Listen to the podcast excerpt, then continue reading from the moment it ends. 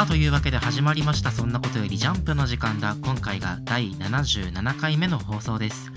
このラジオはもう子供じゃないけど大人にはなりきれないそんな2人が世界へ届ける奇想天外高等無形絶対説明ジャンプ感想ラジオとなっております。お相手は私太田とそして私田中でお送りいたします。さあ今週のジャンプは2021年第34合併号。連載1000話目前つながる表紙ジャンプ史上最大ポスターのワンピースが表紙関東カラーです。うーんね。もう年の瀬だけど、そう。まああそうだね。だから今年最後のジャンプってことそうだね。年末恒例の合併号ということで。そうそう。今年最後のジャンプ、まあ、今年最後というとねうん。あのもう私事で恐縮なんやけど。うんうん。年末のこの年の瀬にもうまさに今日の朝なんやけどはいはいはい。け携帯ぶち壊しちゃって。ああいいね。近況報告。携帯ぶち壊した。ラジオっぽいでしょなんか。なかなか俺ら私生活の話あんましないからさ。携帯ぶち壊しちゃって。はい。っていうのもショックだね。そう。あのき昨日しこたま夜酒飲んで寝て朝起きてフラフラしながらトイレ行こうと思ったらさあの、はい。机の上に携帯落としちゃってさ。うん、はあ机の上に俺そうもともと俺ひび入ってはいたのよう中にんここ半年ぐらいね。で、まあそんな中全然使えるから使ってたんやけど、画面から机に、硬い机に落としちゃったから、あの画面の左半分が飛んで、はああのね、触ってもうんともすんとも言わなくなったの。大惨事じゃん大惨事なの。左半分そう。なん文章のお尻だけ読めるんやそう、数値だけ来るんやけど、お尻だけ読めて、か、なおかつ手出しできないっていう。そうそうそう。だから、まあ、悲しいなと思う朝を過ごしたわけなんやけど、買い替えたの？このさ、そうう、んこのご時世ね、携帯ないとマジ何もできんなと思って。そうねそう。いつもまあ6時に起きて、ジャンプ読むわけじゃん、月曜。うんうんジャンプも読めないし、あの、感想もお前に送れないしで、うんうんさあ困ったということで、俺はもう午後から仕事サボって携帯買いに行ったよ、ザ現代人スマホに携帯うん携帯ぶち壊れて何もできなくて不安なんで、ちょっと今日休んで買いに行っていいですか？俺ねそのお前の携帯壊れた報告に引っ張られすぎてさ俺も実は最近携帯の画面張り替えたばかりでこ大切に扱ってるんだけどことさら大切に扱おうと思うがあまりねうん今日の自宅にスマホ忘れたまま仕事行っちゃっただから俺も壊れてないにもかかわらずお前に感想を送れなかったなるほど、なるほど。あの、ツイッターで俺報告したじゃん。画面触れないから来た。来た来た電池だからねうんお前から一向に返事返ってこんから、あの、もうお前は追廃を卒業したもんだと思ってたの。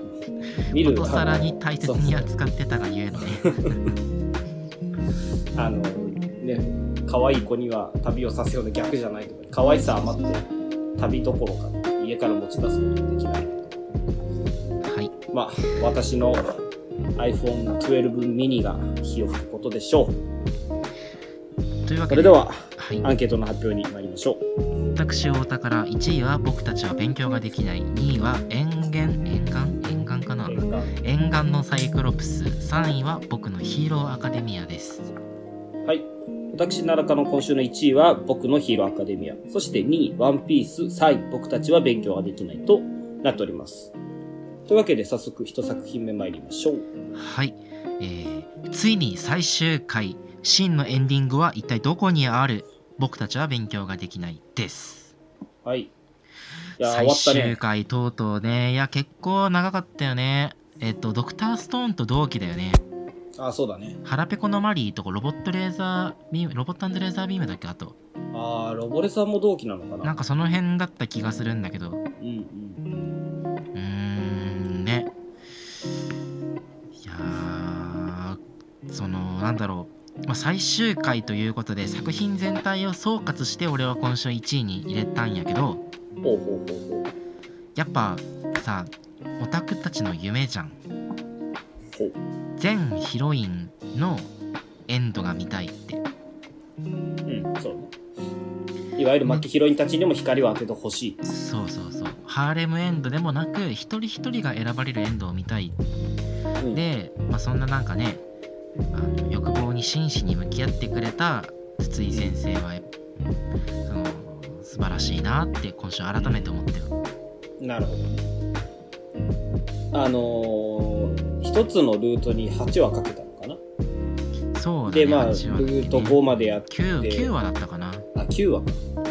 大体1年弱ぐらいこのルート if 展開をやってたわけだけど、うん。やっぱ最初ルート if 展開やりますって出た時結構俺は感動してたの。よはいはいはいはい。これはあのラブコメの革命だ。うん。そうそうそう。でまあ見事にねそれぞれのルートを書き切ってまたそれぞれにそれぞれのこう読み味というものがあったわけ。でうん。なかなか革命的だなと思ったわけなんだけど。そうは言っても俺たちお互いに推し広いっているじゃん。そうだね。お前は？文系か先生。なるほど。俺はもう文系かな。なんだけどね。で俺の中で一番その格下なのアシュミなのそう。でまあルート5分の1から5分の5まで通して読んでさ。はいはい。一番アシュミ編が良かった。アシュミ編良かったね。ほんと下克上だったよね。うどん編の次だったっけ？アシュミ編。いやあ文系うどんの次だ文系？アシュミか。そうそうそうそう、そう。ね。いや結構うどんで落ちるとこまで落ちて、まあ、性欲回ね、で文系で思ったより揺り戻しがなかったがためうにん、全然期待してなかったんだけど、そうそう。そんな中でのアシュミ編がね、うん、まあ良かった。うんなんかね、いや細かいとこ言えばいろいろあるよ。そのあのなんか。舞台装着とかとかね。とかなんかあのー医療関連ね。まあまあまあまあまあ。ブラックジャックじゃないからこのお父さんのふざけ切った眼鏡とかもいやずっと気になり続けたんだけど。ちっちゃいやつね。ちっちゃいやつねあれ。気になったけどあの総じてまとまってたなと思うのは確かに俺はアシュミ編だったのよかったね。うんでみんな期待してたであろうキリス先生編がちょっと俺的にあまりにもうんちだったから。まあちょっと鳴かず飛ばずっていう感じではあったね。なんか突っ込むことしかできなかったから結局うん。第1話以外多分感想言ってないんだけど。うんうんうんそうね。まあでもそれなりにこう復習はできたんじゃないかなと思ったけど逆にさうんルート5個書いてこの最終回何の話やるんだろうと思ってたのよそうだね。俺先週で終わりだと思ったもん本当に。ああそうそうそうよね。終わらんやったなーって思ってたら、うん。と思ってたらまさか今週来たのがルート5分の6っていう。うこれ俺結構いいなと思ったのよ。うんうんそうね。そう。やっぱりこうやってルート分岐するとあのどうしても出てくる問題っていうのがどれが静止なんだっていう正しいはいはい歴史、はいはいどれが真のルートなんだっていう問題は出てくると思う。うんでルート if 入る前に本編で一応最初にウルカと結ばれてうんおおってなったからそれが本詩なのかなとかって思われがちなんだけどこうやって5分の6っていうのが出たことによって結局それぞれのヒロインどのルートも5分の1なんだよって。結局どれも if ルートでもう何を真のルートにするかは読者の君たち次第だよって俺は筒井先生のメッセージだと思って。うんなるほどね。そこがそうよりこの5分の6っていう数字であの補強されたと思ってる。だから5分の6もあれば5分の7も8も9も10も100もある実際その5人のヒロイン以外にの女の子も今回そうそうそう成り行きと触れ合ってそうそうそうそう、まあ、言ってしまえば5分の6はハーレムエンドとも取れるしねいうのがあるから俺は5分の6っていう締め方はな綺麗だな綺麗というかあのいいなとは思ったんだけど。なるほどね。うんうんうん。どう？よいやー俺はねその僕弁いい漫画だったって言って1位に入れてそれでいてなお俺この最終回が本当にさうん。受け入れがたい自分がいるんだよね。ああなるほどなる うーん。ほどそれはどういう点において本当に個人的なざれ言で申し訳ないんだけどさ、うん。俺は先週まではねあの、うん。ウルカのエンドが生死うん。だと思って読んでたの。うん。5分の1が静止そうそうそうそう。だってさずっとさ文化祭終わってからもいろんな話あってそのウルカの話だけじゃなくて、あのーなんだろう多分真冬先生ともいろいろあったしはい。はいえーっと文系の家の悩みとかも聞いたりとかね。うん。いろいろあってその上で結局成り行きはウルカを選んだんだっていううん。話の締めだったじゃん。あれはあまあそうね。そうだね。えっとね留学行く前に付き合ったんだっけ？そうだね。告白したんだよね。うん、うん。付き合った付き合った。えっとね文化祭が多分69話とかではでウルカが150話ウルカエンドが150話とかぐらいでうん。結構その間に何十話も経てのウルカエンドなるほどなるほど。そうね、うん。確かに、でそれで次のあのルート2以降は文化祭まで時間が巻き戻ってそこから結ばれるまでをこうダイジェストでやってるわけだからうん。するとルートで言えばサブなルートなわけよだってウルカエンドは本書話も何十話もかけて結末まで描いたのを、まあ、その他のルートはあくまでサブのルートだからもうちゃちゃちゃちゃちゃっとこう要点だけかいつまんで描きますよっていう話でね。分量で本誌って言ってるわけね。そうそうそうそう。分量で本誌というかまあそれがまっとうなルートで、まあ、そこからいろいろ分岐していろんな話があったんだと思ってたんだけど今週の話でその全てが夢落ちで結局文化祭まで話が戻ったよね。じゃあこの5分の6ルートを考慮するとじゃあ筒井先生が書いた文化祭後ウルカエンドまでの話は何やったんやって気にならん？誰のエンドでもなく別にそこに道筋が立ってたわけでもなくただただその漫然と僕たちは勉強ができないを書き続けてたあの数十週間は何だったんだと思わない？その、まあそれはまあねメタ的な見方するとこう作劇上の都合っていうのもあるじゃん。そうなのよ。だからねここで俺が言ってるのは作品の中身の良し悪しではなくその緻密さっていう点でうん。最後の最後でほころびが見えたことに対してのなるほどね。なん失望？失望してるんや。やっぱほらあのー後付けでもさめちゃめちゃうまい漫画家さんいるじゃんまあそうね。これ絶対後付けでしょっていう設定をどうにかこうにかうまくつけくっつけて違和感ないようにしたりとか、逆に盛り上げのさこう要素に、ま持ってくる人たちいるじゃん。うん。うんうんなんかその対局というか全然考えてなかったけどとりあえず話の流れでウルカエンド書いちゃいました。でも、うん。他ヒロインも救済しますって言って書いてで、うん。収集つかなくなったな文化祭まで話戻すかみたいななるほど。でもな、なるほどね。俺が言いたいのは、でも、戻すかっていうよりは、戻ってまた違うエンドを書こうっていう。その、戻すことは、なんていうのかな。戻してるというよりは、でも文化祭から分岐するっていうのは確かじゃん。うんうんうんうんで、文化祭からの分岐次第ではいろんな未来があるよっていうのを描きたいんじゃないのうーんいろんな未来があるよっていうのをねそう。うんそうするとなあウルカエンドが今度かわいそうじゃない？他のルートはさしっかり Q はそのヒロインのためだけに使って描かれててウルカエンドは、まあ、その話の流れでこうね着地するっていういや、でもそっから、まあそうね。あのウルカのあの物語の薄さを何をもってカバーしてたかってあれが本誌静止なんだっていうさその一点じゃない？なるほど。なるほど。でも、描かれてないだけ、他のさ、5分の2から5までのルートも、9話しか書けなかったから9話分だけ書いてあっただけで、それ以外にもいろいろあったとまあ想像することもまあできるじゃない？そしのたまたまウルカは書かれたとそう。だね理系に至ってはあの9分の5ぐらい関城さんの話だしね そうだね。そう。そうそうそうまあそのそこがその最後の最後にちょっとほころびとして俺にはちょっと感じられてしまってなるほど。ねちょっとがっかりしたなっていう部分はあるんだけどただやっぱ僕たちは勉強ができない総じてねすごい面白かったよ、そうね。めちゃくちゃ盛り上がったじゃんだってルート5ルートい1、うんルート5分の1って最初出た時さうん。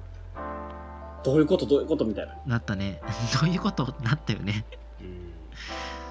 よねうんっていうわけで。ねこれ最後のさ、うんサブ隊が最終問いなの気持ち悪くない？最終問じゃないんだ。まあ、今まで問いいくつとか出てたけどさ、まあそれもいいんだけど、僕たちが、そう、担当が F ランやからそう信じる限りっていう。うんそう、しょうがない。F ランなわけないけど、ジャンプ。編集部。早稲田とか東大やろう。けど、でもあの X なる未来へっていうサブタイいいよね。そう、さら今までね X 遥かなる未来へかもしれん。けど。うん。そうだね。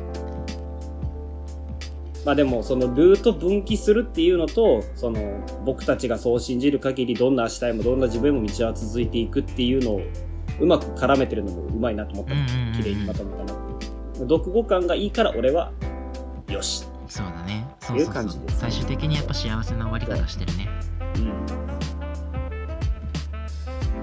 という感じです。というわけで、筒井先生お疲れ様でした。お疲れ様でしたでは次の作品参りましょう。緑谷いずくという男の本質が見えた回でした。僕のヒーローアカデミアです。ひろあかいやー1位やったな、今週は。いやー面白いまずさ、先週のコンプレスめちゃくちゃかっいやこよかーそうなのよねコンプレスまず工場めっちゃかっこよかったよねったいや、そう。あれ、その、な、なんだっけ？大間時動物園じゃなくて、ハリマ王子か。はいはいはいはいってやつ、もともと名前だけ出てたのよ。ああ本当そう、スピナーじゃないや。あのー、あいつ。えっと、YouTuber のやつ？ステイン、いや、スステインのところで出てたはず、確か。へえステインとか、張間歐児とか、昔はその、ヴィランともヒーローともつかないような奴がたくさんいたみたいなさ、うんうんうんそういう話があったんだけど、もともと予想もされてたのよ。このコンプレックスってこの大泥棒、張間歐児の子孫なんじゃないかと。でまあ、まさにそうだったわけなんだけど、めちゃめちゃ工場と絵がかっこよかったのかっね。こよかったねそう。また生き様がかっこいいよねそうそうそうそう。悪の美学というかさいやそんななんか大それたものではないんだけどうーんね悪党なりのそうそう、そこをね、悪の美学って書かれると弱いじゃん。鬼滅もさ、あの、悪の美学というか、その、信念みたいなものを書いてくれるじゃん、ちゃんと敵の。うんうんうんうんいや、そういうのが俺すごい好きなのよ。ヒロアカもそうだし。うんそう。魅力的だよねそうそうそうそう、その深みが出るというか、俺ホーディとかもすごい好きで、ワンピースね。ああいうのもすごい好きなんだけど、特にヒロアカで言うと、まあ、轟じゃないや、あの、ダビだったり、コンプレスだったり、スピナーだったり、あとはトゥワイスだったり、みんなそれぞれこう、悪には悪なりの信念があって動いてるんだっていうのをやってくれるから、ただの完全懲悪にならなくて、だからこそこう話のさ、星みたいなのがどんどん難しく深くなっていくっていうのがあってさ、まずめちゃくちゃ好きになったんだよね、コンプレス俺が。わかるよコンプレスよかったで、コンプレスに託されたスピナーが、この、轟の顔にさ、このお手ってくっつけるのもめちゃめちゃ良くない？こいやわかるまずこれがスピナーっていうのがいいれ。いや、そうそう。スピナー多分一番弱いじゃんヴィラン連合の中で、一番どうしようもないやつだと思うのよ。そうだね今まで大した活躍もしてないし。でも、その轟に心酔してるスピナーだからこそ、この顔をね、顔にお手手をつけるっていう、これが、効いてくるのよね。スピナーにあるのはヴィランとしての哲学だけなんだよね。そうそうそうそう。ヴィランって、まあ、ステインに最初は共感してヴィラン連合に入ってでも俺たちはこれでいいのかって悩みながら、うん。あのトゥワイスを殺すホークスの姿に一番の違和感を覚えたのもやっぱりスピナーで。そのスピナーがあのー自分たちのボスである死柄木を一番慕ってた見続けてたっていうコンプレスの理解がまずエモう。でああ、なるほどね。あります理解しが、なるほど。理解がえも、そうだね。その上でそのスピナーが、えーヴィランのカリスマたる信楽の内面を真に理解していたっていうのもまたエモ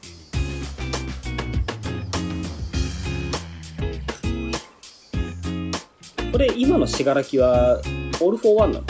なんかね乗っ取られてるよね結構前から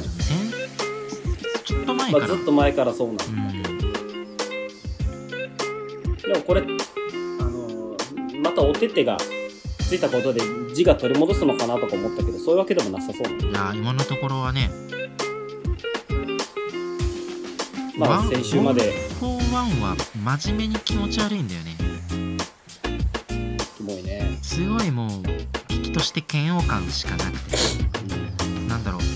死柄木はやっぱかっこいいじゃん敵であってもさ。で死柄木にも頑張ってほしいとかデクとこうバチバチ戦ってほしいみたいな、そういう応援する気持ちをちょっと芽生えるんだけどオール・フォー・ワンに関してはただただ気持ち悪いから本当にできるだけ早く退場してほしいんだよね。退場したら終わっちゃうからねいやでもそれだけヘイトを稼ぐいいキャラなんだろうけどね。うんいやいいキャラだよ。敵キャラ魅力的に描けるやつはすごいと思うけどねでまあやっぱりね散々予想してたように一旦ここお開きになってまた仕切り直しってことにはなるんだよね。うん。お開きになるんだけどこれなんかね。ギガントマキアとかトガちゃんとかはもう置き去りにしてってことだよね。ああそういうことか。そういうことか。すごい思い切ったというかうん。本当にもう信楽だ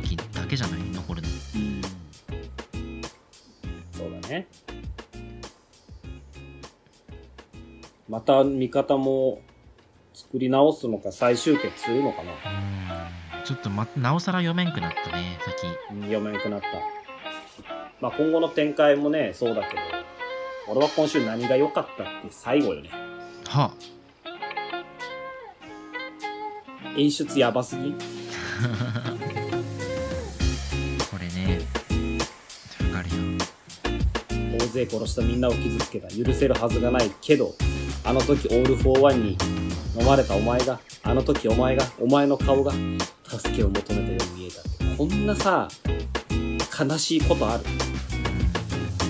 俺はここから悲しさをね、うん受け取っちゃったんだけど。そうだねヒーローがヒーローたるゆえ、ヒーローの存在意義っていうのは、果てしない自己犠牲なのよ。まあ、オールマイト見ててもわかるように、うんうん象徴としてのヒーローは自己犠牲であるもの、助けを求める人を助けるというのがヒーローである。うん。それを、この最大の敵である信楽友田に対しても、適用するというか、うん。当てるこのセンス、最高じゃない。本当にね第1話から一貫して描かれるデクのヒロイズムあの、かっちゃんもね、かっちゃんもこれ回収してたじゃん。うんそこも激アツだったんだけど、やっぱデクが言うとまたね、違った重みがあるよね。うーん。やっぱいろいろ言われるけどデクが主人公たるゆえんってこういうところいや、だよね。そう。俺やっぱデクって主人公なんだなっていう、その、やっぱ主人公としての魅力って、いまいちこう描ききれてないなっていうのもどっかにあるのよ。うん。キロは他のサブブキャラが魅力的すぎっていうのもあるけど、うん。ただここでこれやってくれると、やっぱお前が主人公だよってなるよね。信楽を取り戻してほしいしその信楽を救ってほしい。だって信楽もさすごいかわいそうじゃん。俺たち信楽の過去知ってるからわかるけどさ、そら救いを求めてだろうよ。うんとさっきあのスピナーの話でさ、はいはあのホークスがトワイスを殺してい。そのヒーローが救う中にヴィランは入ってないんだって思って、うん。まあ、スピナーなりトガちゃんなりはあのヒーローとヴィランの生き様についてまた思うところあったわけやけどここでデクが死柄木を救うっていうのはあのひひヴィランでさえヒーローが救ってあげるんだっていうなんだろうスピナーたちに対する一つの救いを差し伸べる構成にもなってるよね。ああ、なるほど、なるほど。それができるのはやっぱ主人公だけだよね。そうそう誰にどん誰にでもできるわけじゃないヒーローなら誰でもできるわけじゃないけど、うんデクならそれができるっていううん誰よりも何よりもヒーローであろうとするデク。うんいやめちゃくちゃかっこいいね今週のデクかっこいい。マジでつい数週間前にオール・フォー・ワンミリオに渡せよとか言うてたやつ誰だ？ダメよ。ほんまね下の根もそんなこ乾かんうと言っちにないんよね こいつはほんまに。やっぱおお前がナンバーワンだよと思うよ。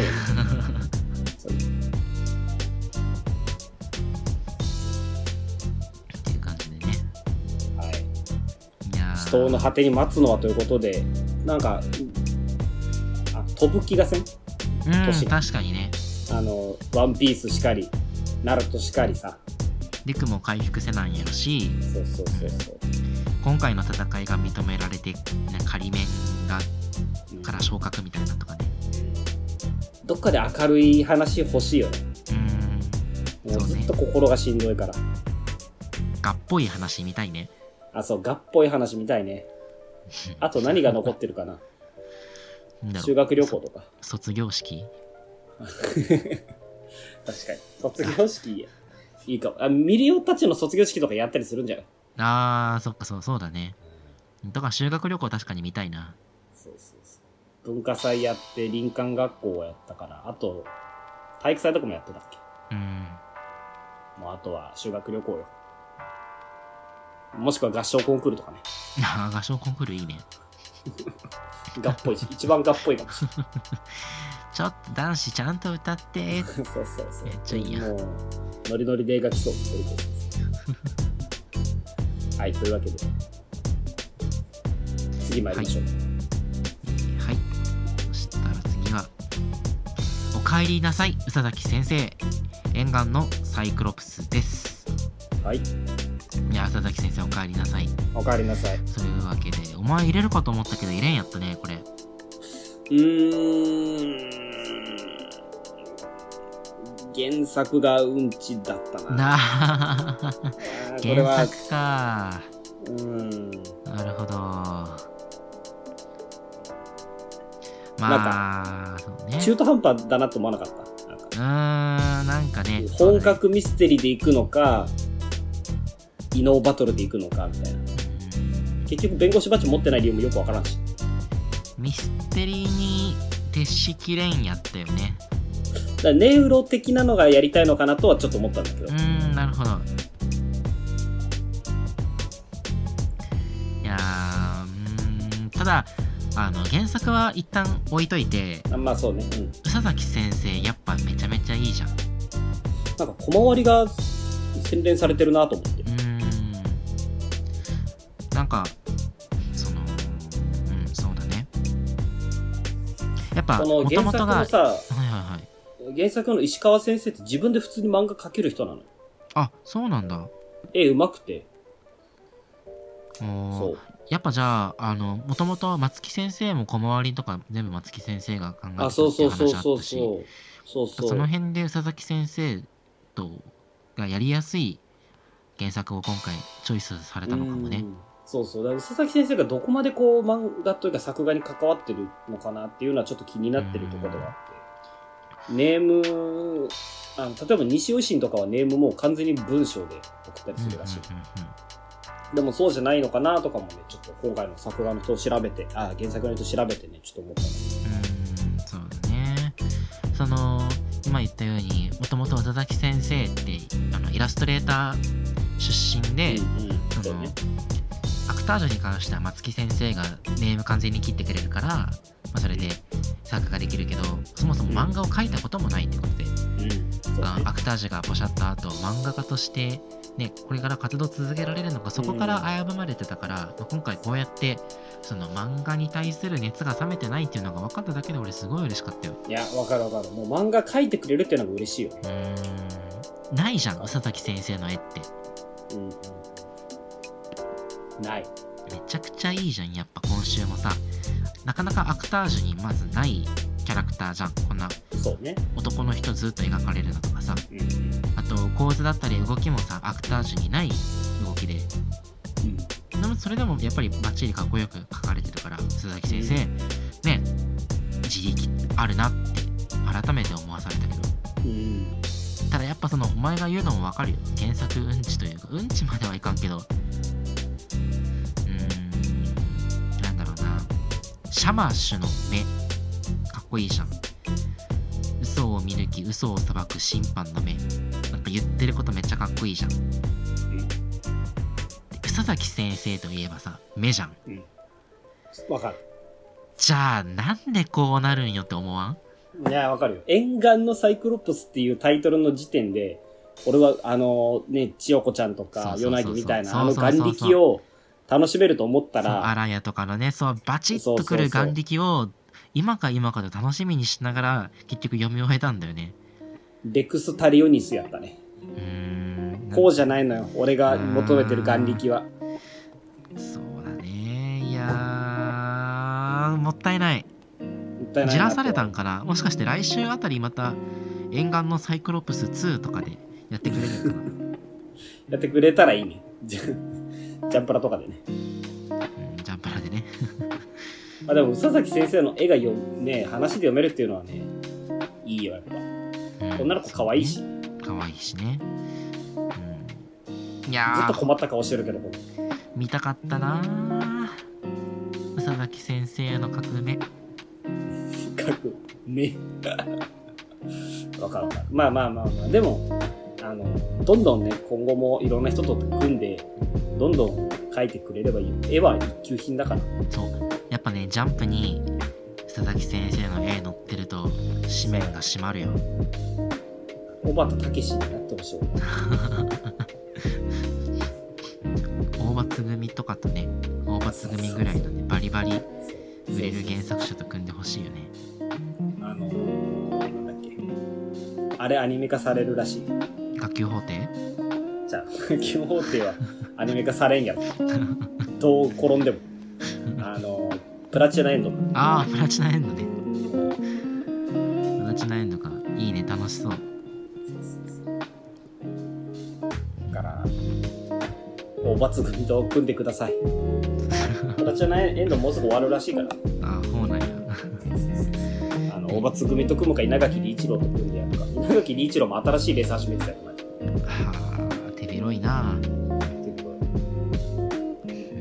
それがね、逆にその分業制のいいところかもしれんし、そこはちょっと厳しいかな。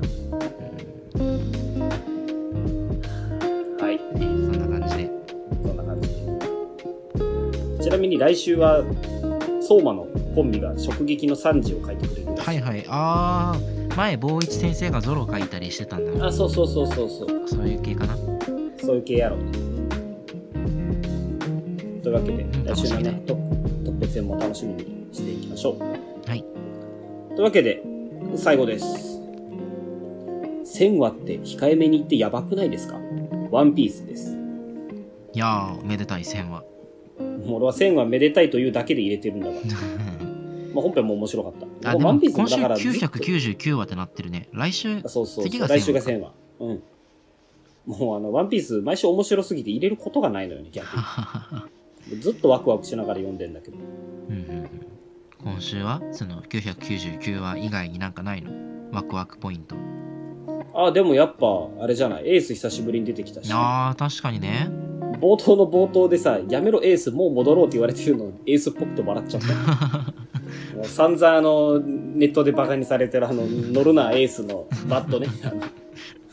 何度見たことかわからん。俺はあれ不本意なんだよ。まあさすがにそろもう消化はできてるけど、うんあの、あれが、あ、やっぱこいつエースだなと思って、ちょっと笑っちゃった。確かにエースがエースたるゆえんかもしれんそうそうそう。これぞこんな時から、え、こんな時代からエースはエースなんだな。うんでもエースと渡り合えるぐらいヤマトって強いんだね。まあ確かにそれだよねねそこまで強いんだと。また最終的にすごいいい関係というか打ち解け合ってねうんその同志みたいなところになってるのもりするというかうん。こうなってくるとやっぱエース死んでほしくなかったなと思っちゃうんだよなそうよ。エース死んだのも何年前よって話だけど。やっぱ過去編でさエースとサボと出てきてさエースとサボのコンビで戦ってるとこ見たいなってみんなが思ったと思うようん。俺は今週読んでねヤマトとエースのコンビで戦ってほしいなと思ったよヤマトも結局どんな能力なんかもわからんしね。確かに今のところ雷鳴発見ぐらいしかしてないうん。お、角生えてるのもわからんし。鬼に金棒を字で言ってるだけだもんねいや、そうそうそう。鬼鬼のみ人人のみ現住種モデル鬼じゃない。ああなるほどまあわからんけど。牛牛のみ牛。角生えて 牛牛の実はもう、ああれドロトンさんじゃん。ム王国のバイソンの人。あとね、マルコがね、思いのほかいいキャラしてる。ああなるほど登場してからずっと。うんなんかこんな格のあるキャラなんだなって改めて思ったというか。うんなねやっぱ、マルコもさ、あのネットでよく言われてるように、気軽に手錠をかけられてるイメージしかないじゃん。でもやっぱ、こう、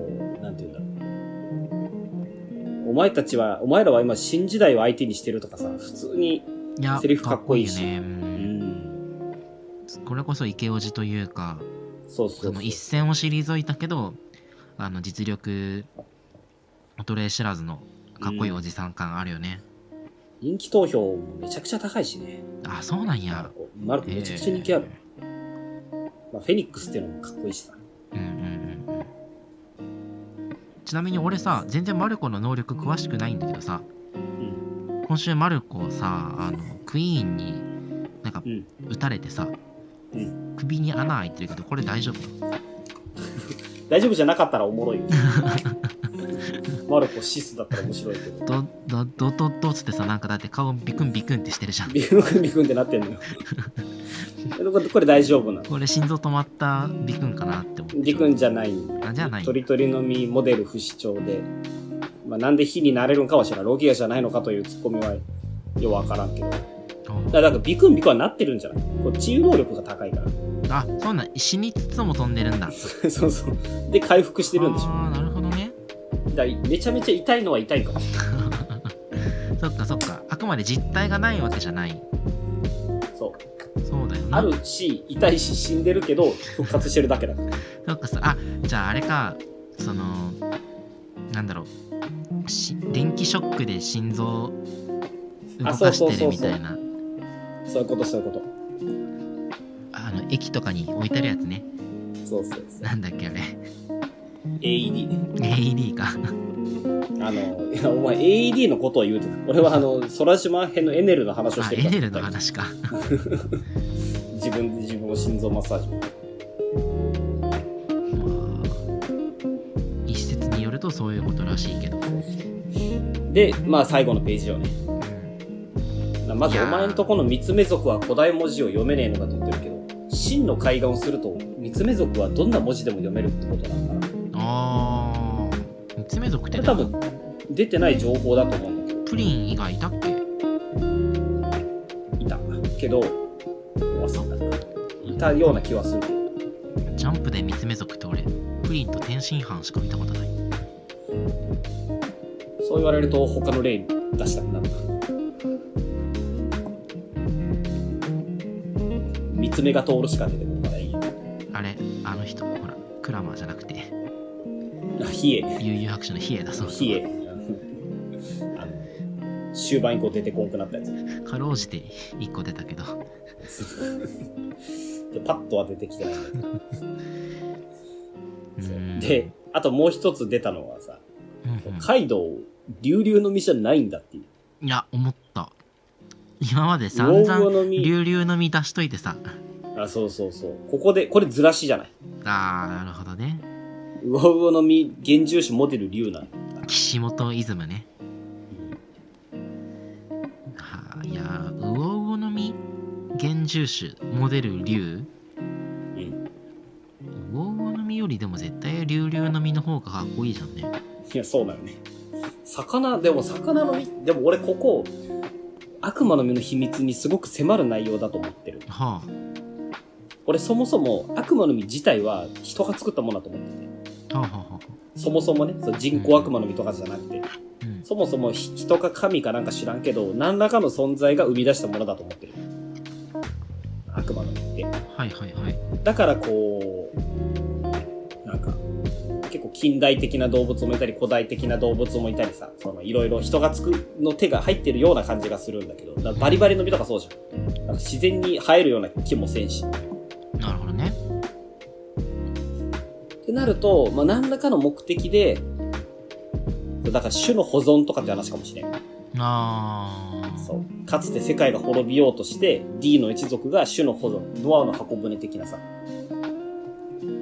で、種の保存のためにやったからこういう泳げなくなる副作用はあるけど、このウオウオの実っていう泳げない魚みたいな実も一応存在はする。そっかこれが現住種だからいいけどさウオウオの実モデルしマグロとか食べた日にはもう悲惨よね魚好みモデルマグロはやばい。泳げんし、泳がんと息できんし。アンストッパブルじゃん そう、トップだね。トップくんかもしれない。なんかでもこうやってカイドウとマムが話してるの見るとやっぱ頂上感があっていいよ。うーんそうだねやっぱ会話に格を感じるねそうそうそう。で、ロックスが滅びた日ゴッドバレーでマムがカイドウに魚好みの幻獣種をあげたってでも、魚好みモデル竜を食べたってことはやっぱカイドウのベースは人っぽい。もしくは鬼か知らんけど。うーん人人のみモデル鬼はそもそもカイドウに対して言ってたんだっけ？なんかあの、もともとカイドウ自身が竜でみたいな話をしてた。ああなるほどが鬼の実を食べた竜か、竜竜の実を食べた鬼かみたいな話はしてたんだけど、予想はしてたんだけど。確かにね何なんだろうねねえ。だまだまだ謎は深まるばかりなんだけど。魚の実俺モデル恋とかかなって思ってたんだけどいや、そう、わかるわかる。それもね、あり得るって思ったんだけど。ねまあ、幻獣種って言ってるからね。え幻獣種だから恋じゃないねうん。うーんというか今週当たり前にカイドウ喋ってるけど赤鞘全滅してない？ほんまやね。ね本当だ、確かに。いい感じに戦ってさ なんか、このまま赤鞘がカイドウを倒してほしいとか言うてたのに。言ってたらね普通にまあ負け、うんまあ、そりゃそうだろうなと思うけど、さすがにね。うんまあそこちょっと寂しいような気もするけどまあ、これでさすがに終わりってこともないだろうし。マルフィーたちが来てうん。一緒にまたカイドウの赤鞘たち上がってうんカイドウの右脇腹にバッテンの傷あるじゃん。はあはあはあこれ竜になったらここが顎になるってこえ？ー、これおでんに傷つけられたんじゃないの？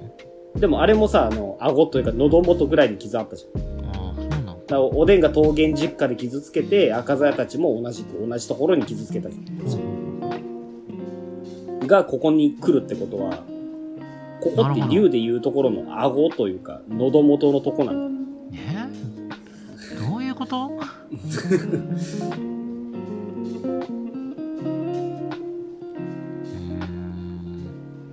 わかるようでわからんね どういう変形をしてるのかも気になるところ俺は SBS 行きでしょあ、SPS 行きだね、これは。あ採用されちゃうな。俺一回だけ採用されたことあるんだけあ本当？ど。あ、したことないよ、この話。えー、ないない初めて聞く60何巻かに載ってる SBS。あそうなんやちなみになんていうペンネーム？なんだったかな？なんかメガネ大臣とかなんかそんな名前だった気がする。小学生ぐらいだからあんま覚えてない。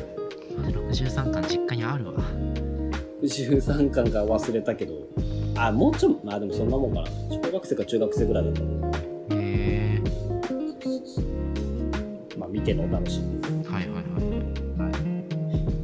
はい。さて、ワンピースこんなとこでいいでしょ。まあ俺は来週もね、入れるけど。はいはいはいちょっと表紙の話したいんだよね。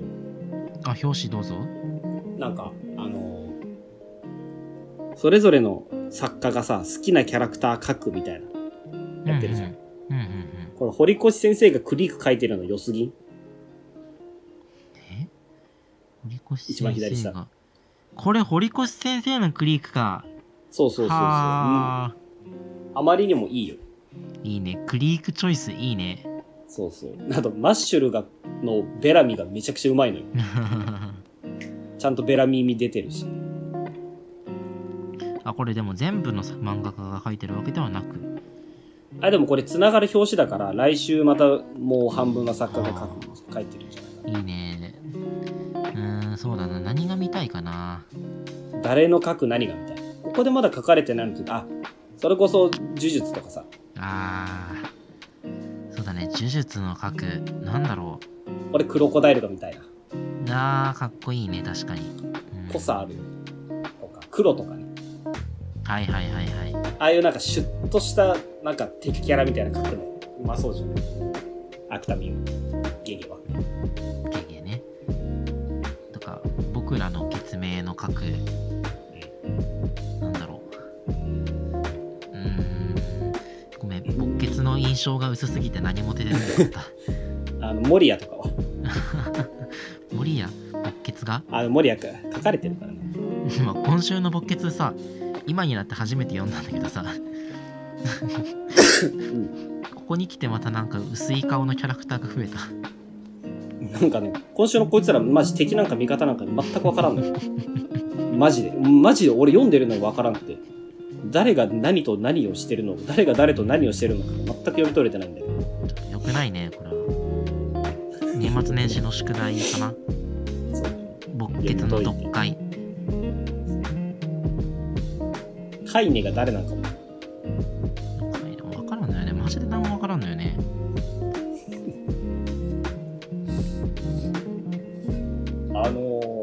れ、売れてるらしいよ。え？あれ。あの、ほどみえ売れてるらしいよ。あ、そうなん？コミックスめちゃ売れてるらしい。だから重版決まったらしいよ。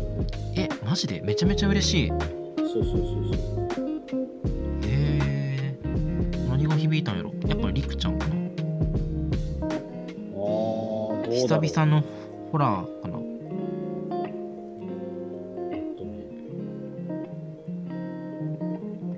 見える少年でツイッター検索するとサジェストに打ち切りって出るの 本当だ、あそう各所で売り切れ続いてます。そうそうそうそう。へえ。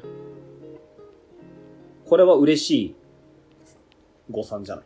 そうだね。いや、だってめちゃくちゃ絵うまいしさ、まあまうーん、やっぱあ。しかも、読んでたい海んだよな。外ニュースが、海外ニュースが、あ海外の人からのコメントが多い。へえ。そうそうそうあ、本当だ。ツイートに対してね。めちゃめちゃ嬉しいみたいなツイートがたくさんあるから。え、本当に売れてるんだ。鬼滅とチェーンソーなこいいしな。鬼滅とチェーンソーなき後のジャンプをアンデラと共に引っ張ってほしいですよ。荷が重いやろ、さすがに。荷が重いのよ。お前が言っちゃダメなのよ。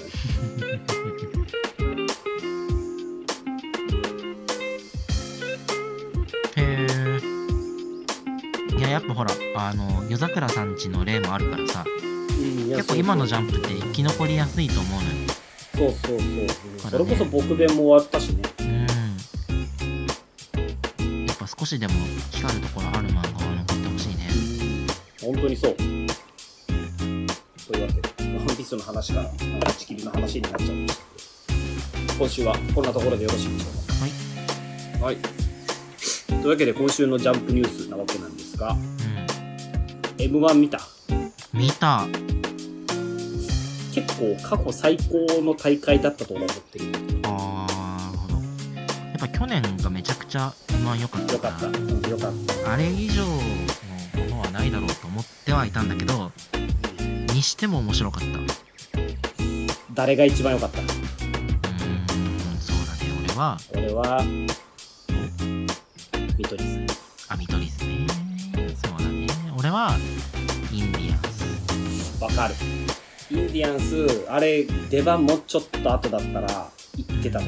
そうだよね。トップバッターで、あれできるの最高じゃん。俺今まで見たトップバッターの中で一番良かった。一番良かった。で、やっぱインディアンスが良かった頃こその、あの、その後のインフレ感よね。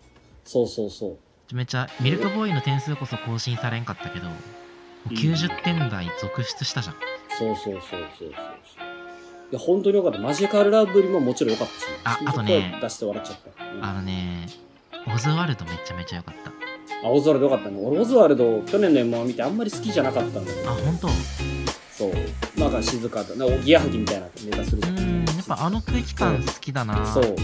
でも、今年見てめちゃめちゃ面白くて、面白かったね好きになったね。めっちゃ面白かった。すごいセンスあるじゃん。それこそ、今年の M はあんまりそのセンスあるワード系のさ、うん。ネタな少なかったんだけど、うん。オズワルドめちゃめちゃ、あの、雑魚寿司とかね。いいワード出ててよかったな。俺はもともと見取り図が大好きだからどうしても撮ってほしかったんだけどうね。ーん、見取り図も良かったよ。一本本目でも俺マジラブも同じぐらい好きなのよマジラブの1本目俺すごい大好きなネタでさまたやってくれるんだと思ってそこもまず嬉しかったしあの野田クリスタルが泣いてるの見て俺マジで号泣しちゃってさ。そうだね。俺昨日酒飲みながら。R1 と2冠だよね。そうそうそうすごいすごい粗品ぐらいじゃん。ああそっか。確か俺昨日しこたま酒飲みながらさ見てたからさ。に朝今日朝起きてネタマジで1個も覚えてない。うんで冒頭の iPhone 落下事件につながるわけだそういうことそういうこと。なんか記憶もあんまないんだけど朝起きたらなんか500ミリ缶が10本入ってた年 の瀬に入るわけだけど皆さんお酒の飲み過ぎには気をつけてね。はい。笑う角には福来たるということで、まあ、m 1でも見てあの楽しい年末年始を過ごしましょう。はいはいというわけで、えー今年1年お世話になりました。お世話になりました。来年以降もねそんなことよりジャンプの時間だわ。我々の生活環境に変化が訪れるまで続けてまいりますので、えーどうぞ来年もよろしくお願いいたします。はい。というわけで、えーそれでは来年のジャンプでまたお会いしましょう。さよなら。バイバイ